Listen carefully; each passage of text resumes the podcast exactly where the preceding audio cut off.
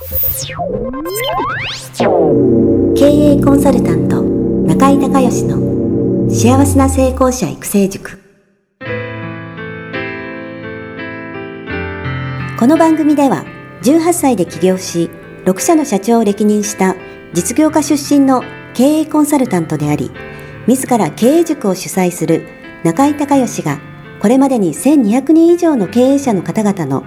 経営相談人生相談に答えてきた。脳科学心理学とマーケティングを活用した独自のノウハウでビジネスと人生のバランスの取れた幸せな成功の実現をお手伝いします。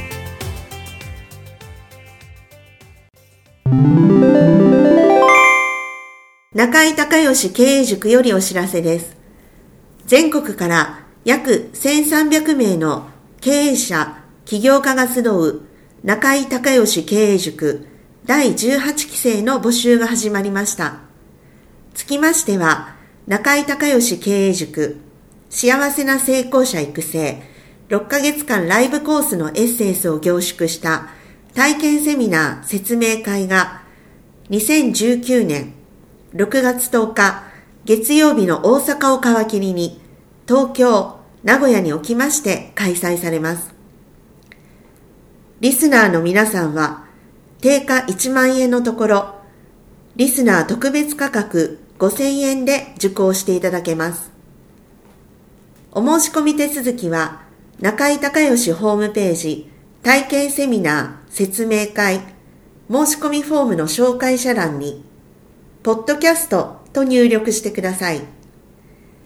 再度アナウンスしますが、紹介者欄にポッドキャストと入力すると、リスナー特別価格5000円で受講ができます。体験セミナー説明会では、脳科学、心理学とマーケティングに立脚した中井隆義独自の経営理論を頭と体で体験することができます。詳しい案内は中井隆義ホームページをご覧ください。あなたとセミナー会場でお目にかかれますことを楽しみにしています。リスナーの皆さん、こんにちは。経営コンサルタントの中井隆義です。今日はですね、えー、私の京都の自宅の、えー、書斎兼執務室の方からね、えー、ポッドキャストをお届けしていきたいと思います。今日はね、えー、久しぶりに風水の話をしたいなというふうに思います。え、っとね、そもそも、えー、私と風水の出会いはですね、えー、っと、不動産の管理会社をしてますときにね、あのー、まあ、仲介営業もやってるんですけど、クライアントさんでね、風水にこだわる人ってね、結構いらっしゃるんですよ。それで、えー、鑑定士さんに、あのー、まあ、風水の鑑定をするのをまあ昔ですが、ファックスですよね。ファックスで図面を送って、えー、鑑定してもらって見てもらうっていうのをやってたんですけれども、あの、不動産のね、えー、特にまあ賃貸のいい物件っていうのは足が速いんですよね。なので、そのいい物件ほど足が速いから、その外注でね、あの鑑定を出してて、その、ね、鑑定する風水さんの都合もあるし、まあ、例えば旅行行ってるとかなんか休みの日とか被ると、えレスがやっぱり遅くなるじゃないですか。でそうすると、その物件自体が、えいいものなのに、その、まあ、仲介できないみたいなね、そういうことがあったんですよね。まあ、それで、あ、それだったらもう自分で覚えた方がこれ早いなと思ったんですよね。で、その時に、えー、たまたまなのか必然なのか、えー、まあ今の風水の師匠である松永修学先生と、えー、出会いがありまして、で、松永先生のところでせっかくだから習おうと思って、まあ実際、えー、まあセミナーを受けて、えー、試験も、まあ一応通りましてですね、えー、まあ基礎を勉強させてもらって、えー、もう10年以上ですかね、えー、になると。まあいう、そういう流れなんですけれども、あの、風水がね、えー、っと、まあ大事だっていうのは、まあもちろん、えー、人間ってエネルギーですね。あの、生き物なんでエネルギー体なので、そういう周波数とかそのエネルギーの波動、えー、のね、えー、影響を受けるわけですよね。だから、えー、っと、風水で何が一番大事かっていうと、えまずはベッドですよね。寝てる時間。人間は一、えー、一生の三分の一ぐらい寝てるわけですから、えー、寝てる場所、寝室やベッドの環境、それから、えー、仕事してる後の時間は、まあ移動とか休憩を、えー、のけると、まあ仕事してるわけじゃないですか。だから仕事場ですよね。デスクの位置とかすごい大事なんですよね。だからその、えーっと、まあ、風水を知れば知るほどですね、これ大事だなと思うようになってきて、で、ついにはまあ、えー自分の自宅を建て替えようというふうに思って、今から12年ぐらい前ですかね。これ結局ね、えーっと、家族5人の、まあ、全部それぞれ、こう、場所が違うのでね、人っていうのは、こうは8種類のタイプがあって、8個の場所があって、4つが良くて4つが悪いんですよね。で、それが人それぞれ違うもんですから、まあ、8分の1の確率でしか、えー一緒にならないので、まあ、5人家族ですから5人全部違うわけですよね。で、その、え5人の、えーまた優先順位っていうのがあって、まあ、風水って、えー中国で2000年ぐらい前にね、まあ、発明された考え方ということなんで、えー当然その一家の大黒柱である私が一番優先してもらわないと困るじゃないですか。一番影響力大きいんでね。で、次がね、実は、えーっと、長男なんですよね。2番目が長男。うちは、えーっと、で、家内で、えー長女、次女。5人家族なんです。その優先順位で、えー一番いいところにこう場所取りをしていくっていうね。えーで、そういうのをまあやりまして。それからその各ね、えーそれぞれ子供もこういう風に育ってほしいっていう、やっぱ思いが親としてね、あるじゃないですか。で、これすごく環境が、えーその人の人格とか性格にね、こう影響を及ぼすので、これ一番わかりやすい例がね、あのー昔第一次世界大戦の時に、イギリスの最初、ウィンストン・チャーチルですね。チャーチルが、えー首相になって一番初めに何をやったかっていうと、一番初めに、この首相の、えー執務室を建て替えて、えーすごい立派なやつを作ったんですよね。で、その時にチャーチルが何て言ったかっていうと、最初に我々が建物を作る。次に建物が我々を作る。最初に我々が建物を作る。次に建物が我々を作る。えまさにその通りですよね。この環境が人を作っていくわけなんで、やっぱりそのイギリスが世界を当時ね、えーリードしていく、中心になってリードしていく国の、まあ、最高責任者じゃないですか。そこが、その人がやっぱりその、仕事を知る執務室の、えーデスク、ね、部屋、えーやっぱりそこが立派な、えーところでないと、やっぱ権威がないとね、イギリスが世界の権威にはなれないという、まあそういう考え方なわけですよね。それから、えっ、と、まあ、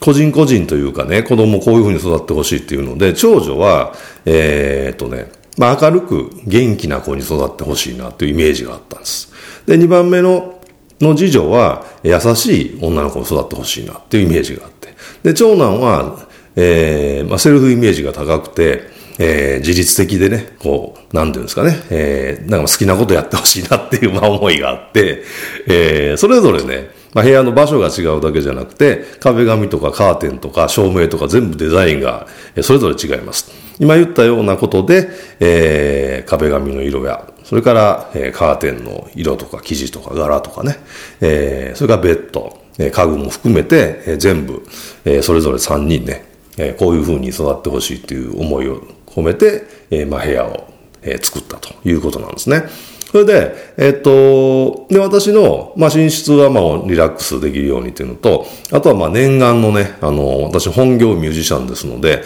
えースタジオ、音楽スタジオですよね。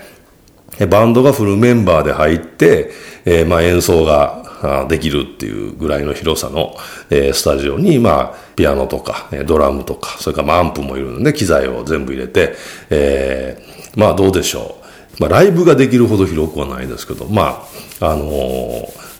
音楽スタジオのね、レンタルスタジオの一番広い部屋よりはまだ大きいぐらいの、えー念願のスタジオをですね、作ることがまあできたというのと、まあこだわりはやっぱそのスタジオと、あとはこの今喋ってるこの、えー書斎兼執務室ですよね。えーここだわりを持って作りました。それはね、まあ一番こだわってるのは壁の 色で、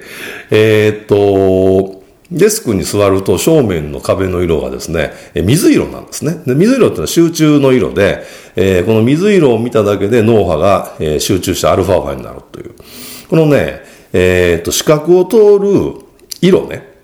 それから嗅覚を通る、えー匂い。この二つはですね、前頭葉っていう、えー人が意識を持つ思考するところを通らないで脳にダイレクトに行くんですよ。なので、えー、その水色の壁を見てるだけで基本的にはですね、もう集中してしまうっていう。そこでなんかね、例えば瞑想するとか、えー、リラックスして、えー、深呼吸するとか、そんなしなくてですね、もうパッと座っただけでもえー、集中してしまうっていう。それから、えー、椅子をぐるっとちょっと回して、えー、左側に、えー、視線をやるとですね、そこは茶色とベージュの壁になってるんですね。壁とまあキャビネットなんですけども。あのー、茶色とベージュっていうのは落ち着く色ですよね。だから、えー、同じアルファファでもですね、えー、落ち着いた感じのリラックスできるということで、まあ、あの、仕事の合間にね、ちょっと、えー、小休憩っていう時に、椅子の角度を変えると、もう自動的に、えー、脳波がリラックス脳波に変わるっていう、そういう、まあ、設計してます。でそれと、え、ちょっと、ポッドキャストなんでね、あの、見えないんで分かりにくいかもしれないんですけども、あのデスクがですね、楕円形になってまして、楕円形の内側、丸の内側にその椅子と私が入るように、えー、作られてます。これ何かっていうとね、人はね、その円の中にいるとすごく落ち着くんですよね。で落ち着くので、えー、重要な意思決定は、その円の中でするといいっていうふうに、えー、言われてるんですね。この最も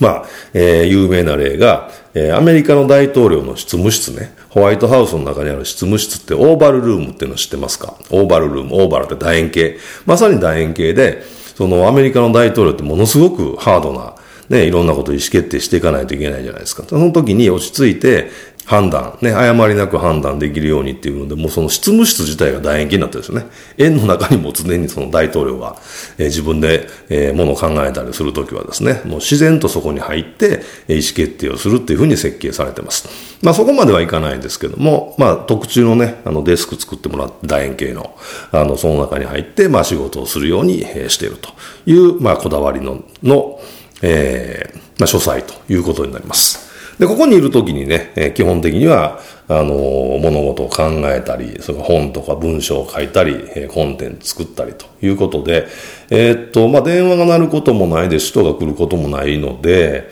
まあ、京都にいるときはね、ほとんど、あのー、まあ、自宅に、えー、もう引きこもってますのでね、えー、ここで仕事をして、で、仕事以外はこの部屋ではしないことにしてるんで、えー、まあ、一歩外に出ると、まあ、またリラックス、えー、空間ということになるわけなんですけども、えー、何かね、えー、まあヒントがあればなと思ってお話をさせていただきました。あとね、あのー、この部屋自体はもう全部が、えー、まあ部屋という家自体がね、風水住宅になっていて、えー、玄関からこう気がね、良い気が入ってきて、それがえー、家中を循環して外に抜けていくっていう、まあ、設計にしてるんで、あのー、ほとんどね、観葉植物とか、その、なんていうんですかね、その悪い周波数のものをね、引き寄せる、まあ吸い取る、えー、ようなものはここはもう全然置いてないんですけど、まあ玄関に盛り地をしてるぐらいですかね、えー、なんですけど、東京のあのオフィスの方はね、やっぱりどうしても人が来たり、えー、するので、えー、観葉植物、特にパキラですよね。パキラを置いたり、えー、それからクリスタルファウンテンっていう、えー、水がですね、えー、クリスタルなんですけど、こう、噴水ですよね、ファウンテンってね、噴水みたいになってて、こう、えー、水晶がぐるぐる回って、えー、いい気をね、えー動かすっていうね、えー、そういうのを置いてたりとか、えー、します。まあ、ここはね、すべてというか、まあ、そもそもの場所がね、えー、これ岡崎っていうところなんですけども、まあ、パワースポットでもあり、えー、普通はね、お家を建てるときに毎炭って言って、炭とかセラミックスを地下に、地下というかね、掘って埋めるんですけど、うちはもう全然、もともとの周波数が高いんで平気だったんで、毎炭はしなかったんですけれども、えー、まあいい空間の中でね、えー、まあ仕事ができてて、え、幸せだなというふうに思います。え今日は、え京都のね、えー、私の自宅の方から、えー、ちょっとまあ、えー、うちのね、どんなところで仕事を普段してるのかっていう、えお話をね、えさせていただきました、え今日も最後まで聞いていただいてありがとうございました。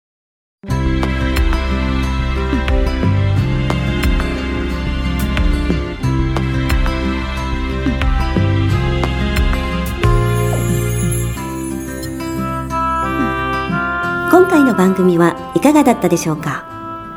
あなた自身のビジネスと人生のバランスの取れた幸せな成功のための気づきがあれば幸いです。なお、番組ではリスナーの皆様からの質問をホームページの受付フォームから募集しています。また、全国各地から900名以上の経営者が通う中井隆義経営塾幸せな成功者育成6ヶ月間ライブコースに関する情報はホームページをご覧ください。では、またお耳にかかりましょう。